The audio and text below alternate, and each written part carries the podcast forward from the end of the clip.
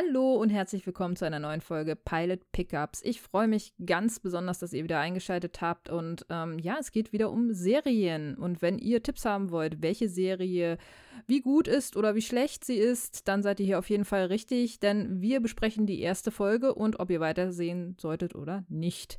Und äh, diesen Podcast mache ich nicht alleine, nämlich mit meinem hervorragenden Podcast Buddy in Crime wenn man so möchte, aus München mir zugeschaltet über ein neues Tool. Wir probieren hier gerade so ein bisschen aus, darum äh, seht uns nach, wenn es vielleicht noch nicht so hundertprozentig perfekt ist. Man kennt das ja von uns. Aber äh, ja, Rüberleitung zu dir, Rudi. Wie geht's dir? Hi. Hallo, ja, es, äh, wir sind Opfer des allgemeinen Marktfaschismus geworden. Sandcaster is no more.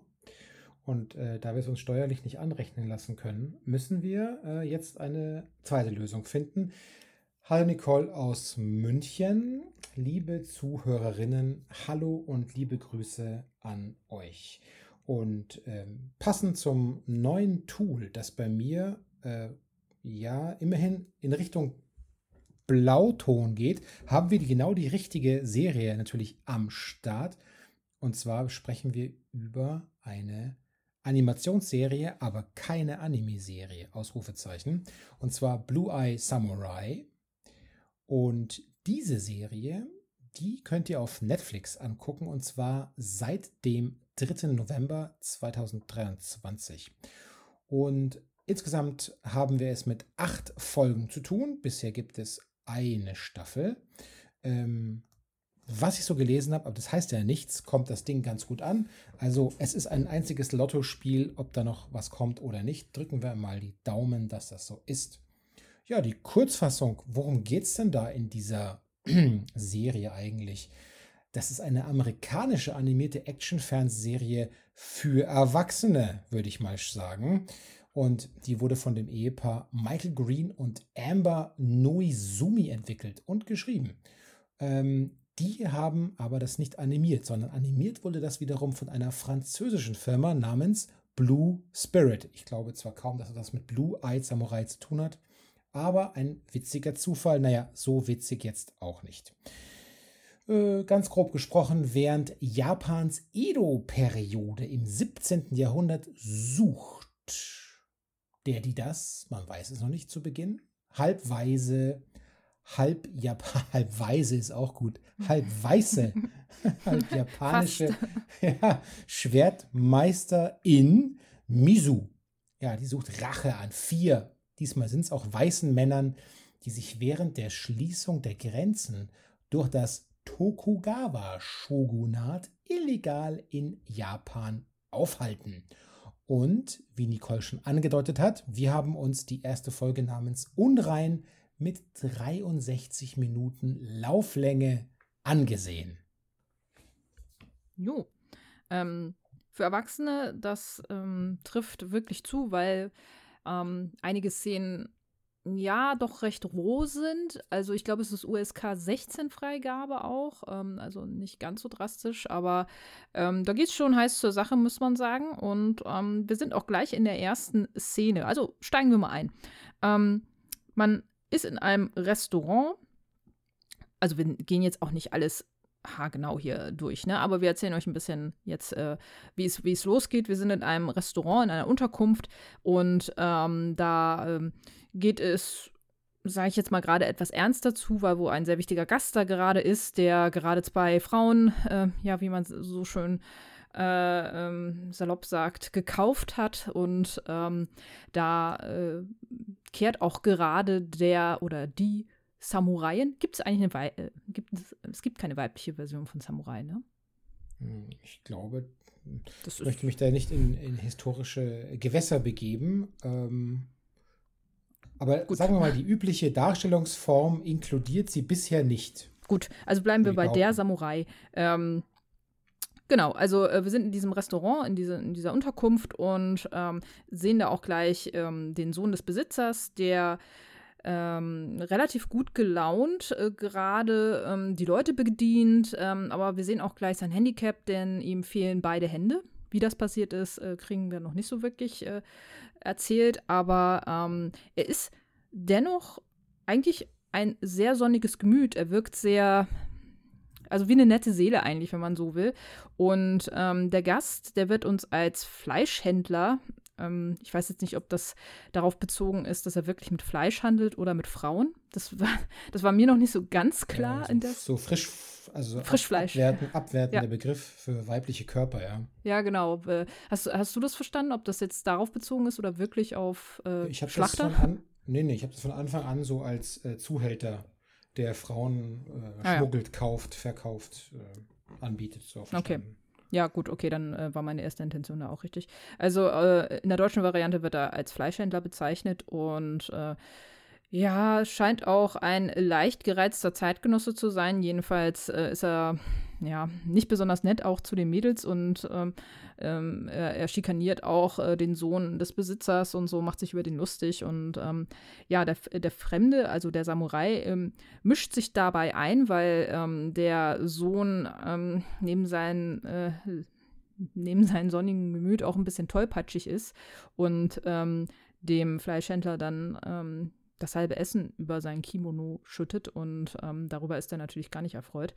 Ähm, aber der Fremde mischt sich ein und ähm, da stellte sich für mich schon gleich eigentlich heraus, dass das äh, ein weiblicher Samurai ist. Also man hört es so ein bisschen an der Stimme.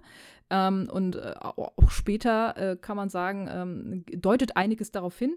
Aber ähm, letzten Endes rettet er, oder also rettet sie, der Samurai, sie aber, ähm, dem Sohn des Besitzers, ja, mehr oder weniger dadurch, dass, dass sie da jetzt so eingeschritten ist, das Leben. Ähm, und macht den Fleischhändler auch ziemlich zur Schnecke, wobei ihm auch gleich ein paar Finger fehlen dann danach. Und ähm, er möchte, oder sie möchte, oder ble bleiben wir jetzt bei der Samurai? Ich bin gerade unsicher. bleiben wir jetzt Äh, erstmal bei Samu- der. Nennen wir sie doch einfach die, die S-Punkt. Der Samurai, wir bleiben jetzt bei der, bei der männlichen Variante, auch wenn es vielleicht eine Frau ist.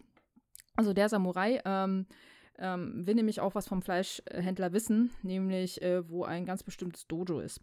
Und ähm, der Sohn des ähm, Besitzers dieses, dieses, dieser Unterkunft äh, ist daraufhin total beeindruckt und möchte den Samurai auch begleiten und selber ähm, ja, in das Handwerk sozusagen eingeführt werden und, und das erlernen. Ähm, und sagen wir es mal so, ähm, dieser Versuch klappt erstmal nicht.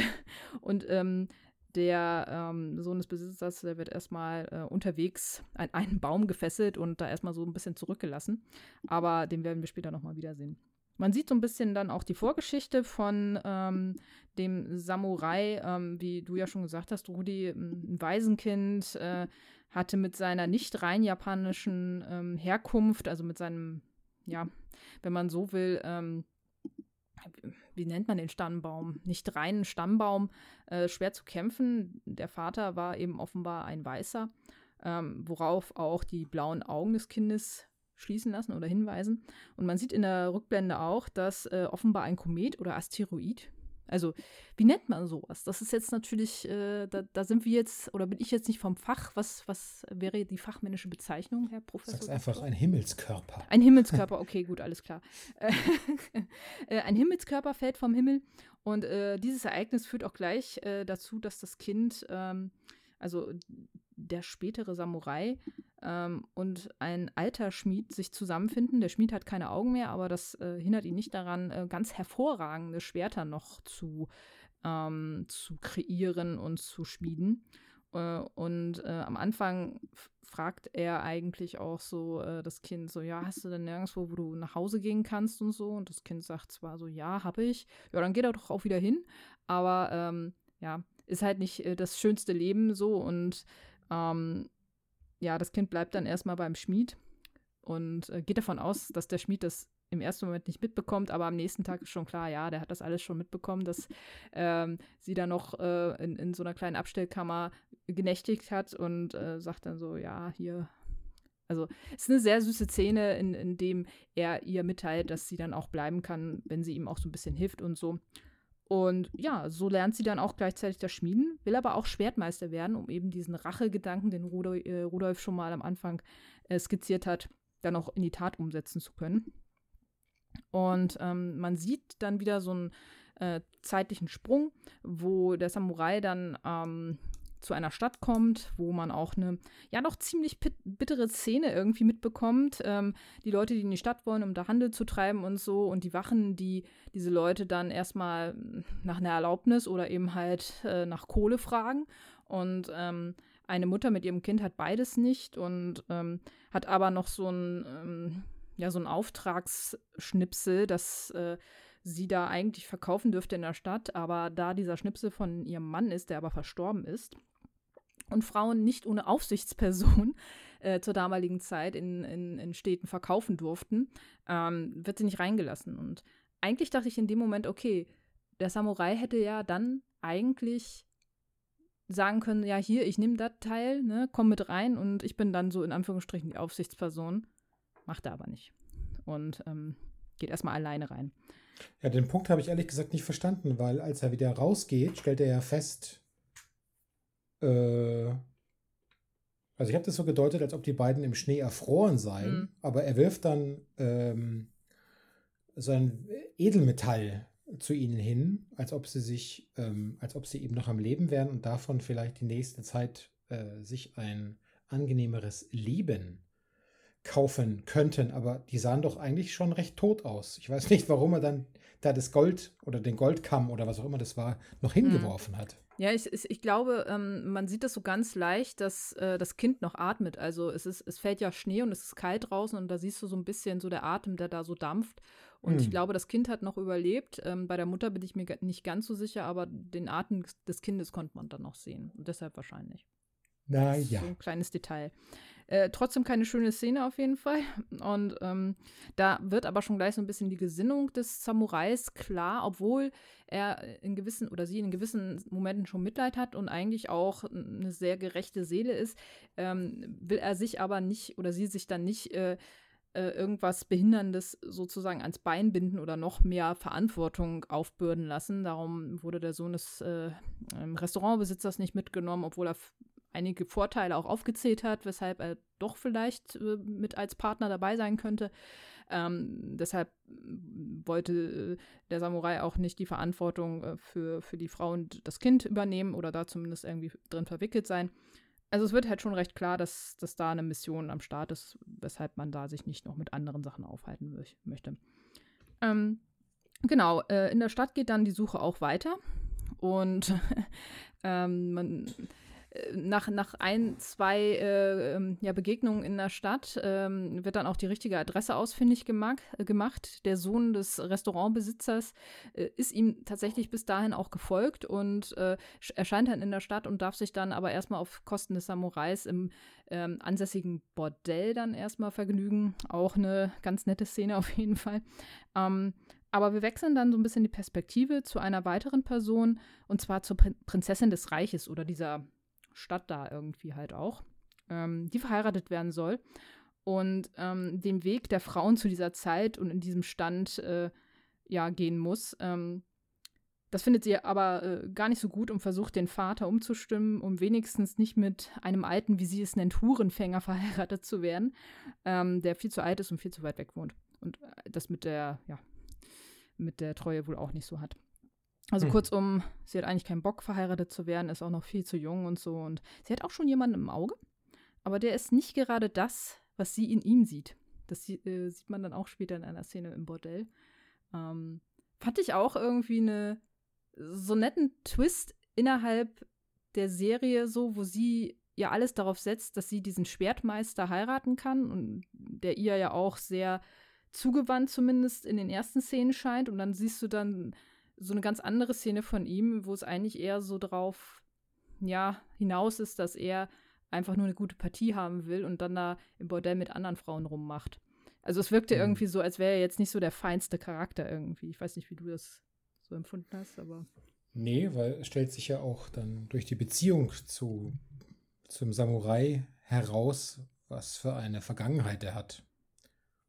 Ja, also genau. Man kann ja schon von einem schwierigen Charakter sprechen. Genau. Denn ähm, der Samurai hat mittlerweile das Dojo erreicht, also das, was er die ganze Zeit gesucht hat in dieser Stadt. Und äh, mischte erstmal gehörig alles auf.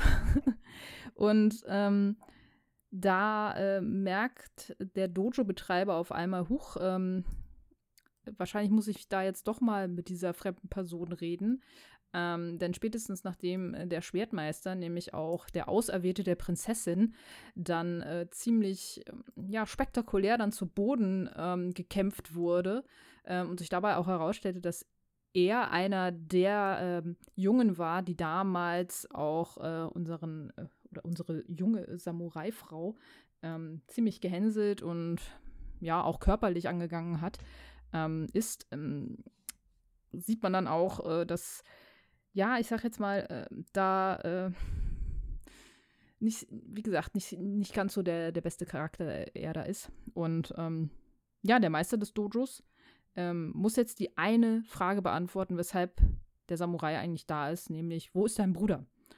Und äh, der Dojo-Meister so, hä? Und deshalb machst du diesen ganzen Aufwand hier irgendwie so? Ähm, aber naja, sie hätten ja gleich mit der Frage rausrücken können, ne? Ja. Ähm, Genau, nichtsdestotrotz, der Kampf ähm, endet für unseren weiblichen Samurai etwas äh, schmerzhaft. Ähm, letzte Szene, ähm, ein Bad wird genommen und ähm, währenddessen, ähm, also irgendwo in einem Waldstück, in einer warmen Quelle, nimmt sie jetzt ihr, Bad und da wird auch dann klar, dass sich hinter der Sonnenbrille und ähm, der Verkleidung dann doch äh, eine Frau tatsächlich befindet. Und oh. das ist ja schon eine Sache an sich, denn weibliche Samurais gab es jetzt öffentlich ja nicht zur damaligen Zeit. Ich glaube auch heutzutage, weiß ich nicht, ob das so zugelassen ist, in Anführungsstrichen. Mhm. Hm. Aber ähm, ja, ähm, wir, wir sehen halt, wie der, ähm, wie der Samurai aus dem Wasser kommt und äh, währenddessen ähm, auch gleichzeitig eine Horde von ich glaube, sie werden in der deutschen Version die Reißszene genannt, irgendwie so, eine Horde von ähm, Auftragskillern hinterher ist, weil natürlich der Bruder und der, der Bruder, also der Besitzer des Dojos, gleichzeitig auch äh, sagen so, hm, ähm, also irgendwie ähm, scheint das eine Gefahr zu sein, die sollten wir doch lieber beseitigen. Und wenn uns unsere eigenen Leute da jetzt ein bisschen im Stich lassen, dann holen wir doch lieber die Profis ran. Und ähm, ja, damit endet die erste Folge eigentlich auch so ein bisschen mit Pfirsichen. also, ähm, wie ich gerade sehe, bei einem Querrecherche, die sozusagen online fliegt, ähm, die Onna Bugeisha oder auch Onna Musha, ah, wie der Titel dieses Videospiels, waren weibliche Samurai und wurden wie die männlichen Krieger in Kampfkunst und Strategie ausgebildet, sie kämpften an der Seite der Samurai, um ihre Häuser, Familien und Ehre zu verteidigen. Hm. Ja, das ist von einem höchstwissenschaftliche, höchstwissenschaftliche Quelle japanwelt.de. Nehmen ja. wir es einfach mal, nehmen wir es einfach mal an. Okay. Hier lernt man was. Hier lernt man was. Ähm, Wie finden wir diese erste Folge? Und habe ich irgendwas Elementares vergessen, das du noch ergänzen würdest? Hm, eigentlich nicht. Ich finde es schön, dass der, äh, der, den wir als sehr zwielichtigen oder miesen Charakter beschrieben äh, haben, den Typen, den sie im Dojo als besten Schüler abfertigt, mhm. dem schneidet sie am Ende das Haar ab. Und das muss wohl die ultimative Demütigung sein, mhm. wenn ihm der Zopf da abgeschnitten wird. Ähm, das kann man noch vielleicht festhalten. Und sonst, ja, der ähm, ich weiß nicht, es, der, dass der Chef des Dojos in Aussicht stellt, dass sie, egal was sie mit der Information anfangen möchte, sie wird es nicht schaffen, denn dieser Bruder, der ist so krass fortified in seiner Festung. Außerdem schickt der Bruder am Ende ja so ein Vierer, so eine Art von Vierer Death Squad nochmal los, um genau, den Samurai zu ne? erledigen. Mhm. Genau, ja. Ja, und sonst, ähm, wie fanden wir das? Also, ich glaube, wir beide fanden das doch ganz kess und keck, oder? Ja, ich, das beschreibt es eigentlich ganz gut. Also ich bin ja, was Manga angeht, ähm, von daher war ich im ersten Moment so ein bisschen vorsichtig, weil das Thema ja schon eigentlich prädestiniert ist für irgendein ähm, Manga-Anime oder dergleichen. Ähm, aber ich fand es, ähm, liegt wahrscheinlich auch so ein bisschen an der Produktionsfirma. Ich fand es erstaunlich, ähm, klar, auch in der Erzählstruktur. Ähm, das hat man ja auch manchmal nicht immer unbedingt bei japanischen Animes. Und äh, wie gesagt, ich äh, Hut ab, ähm, sind teilweise tolle Sachen, aber es ist immer, also oftmals nicht ganz so meins. Ähm, aber das fand ich echt mega gut. Ich fand auch ähm, diese Wendungen zum Teil ganz cool. Ähm, wie gesagt, wo dann sich herausstellt, dass der Auserwählte von der Prinzessin gar nicht so ein cooler Typ ist, obwohl man ihn am Anfang doch recht nett äh, präsentiert bekommt. So, das fand ich so eine ganz äh, nette Wendung dann am Ende. Ich fand auch die, also ich finde diese Charaktere unheimlich gut gezeichnet, dass man auch mit ihnen so ein bisschen mitfiebert und, und sich auch so in die hereinversetzen kann, so ein bisschen. Also du brauchst so eine Beziehung auf, fand ich. Ja. Und ähm, die ja auch nicht unwichtigen äh, Szenen, in denen sich äh, Figuren tatsächlich duellieren und sich gegenseitig bekämpfen, die sind auch ähm, flott animiert und temporeich inszeniert und ähm, da wird auch nicht mit ähm, schmerzhaften Einstellungen gespart. Äh, mhm. da, bekommt, da bekommt man was fürs Streaming-Geld, möchte ich sagen. Ja, auch, auch so ähm, zeichnerisch und, und darstellerisch finde ich auch sehr gut gelöst zum Teil. Also auch so die letzte Kampfszene gegen den Schwertmeister in dem Dojo fand ich auch optisch sehr stylisch auch dargestellt. Ich fand auch, dass man sehr schön auf so manche Details geachtet hat. Man ist ja dann in dem Dojo, man sieht dann auch äh, so einige Trainingseinheiten, wo mehrere Leute dann da mit dem Schwert trainieren. Und da bewegen sich auch nicht alle Leute gleich. Also du siehst halt so auch so Verzögerungen in den, in den Schlägen und so. Und also es wirkt real dadurch. Und man hat da an so nette Details einfach auch gedacht, dass nicht alle sofort in der Minute gleich schlagen, sondern dass es auch so leichte Reaktionsverzögerungen gibt und so. Ähm, das fand ich sehr nett. Und ich habe mir leider den Namen nicht aufgeschrieben, aber ich fand es auch in den ersten Szenen, wo du diesen, diesen Sohn von dem Besitzer da hast, so, der die ganze Zeit so vor sich hin trällert und wo du dir echt so denkst, so, ach, das ist ein richtig netter, ist ein, so ein richtig netter Typ irgendwie so. Und der wird da so runtergemacht. Und ich fand das, fand das halt so schade für den in dem Moment, obwohl ich den gerade nur so ein paar Minütchen präsentiert bekam, so. Aber ich habe dann wirklich mit dem auch so ein bisschen mitgelitten auch. Ja, ja, das auf jeden Fall. Äh, Im Zweifelsfall ist das, ist das der Sidekick und äh, die Figur, durch die wir als ZuseherInnen auf das Ding auch draufschauen können. So mit ähm, Enthusiasmus und ähm, Bewunderung und Faszination auf diesen, auf diese geschmeidige Samurai-Figur.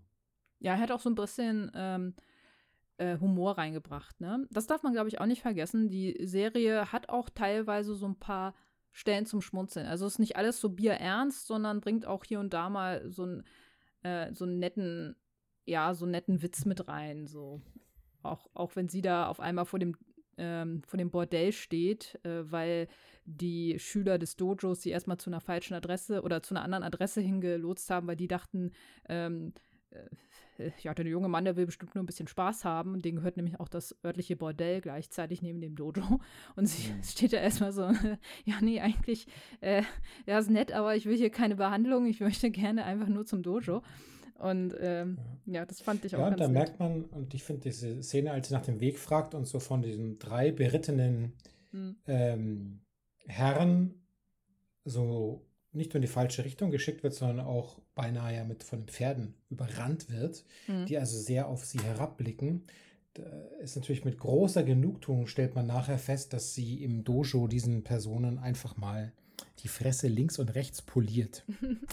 ja, ich finde die Dialoge äh, auch äh, sehr schön zum Teil. Ich äh, mochte auch ähm, die ähm, ja, die Diskussion zwischen der Prinzessin und ihrem Vater, wie sie versucht, ihm schmackhaft zu machen, dass sie vielleicht doch nicht diesen äh, alten Mann in der Ferne heiratet, sondern vielleicht doch lieber einen, ähm, der ihr mehr zusagt und der vielleicht auch positiv auf ähm, den Familienstand sich auswirken kann. So, das fand ich hatte auch einigen, einigen Charme.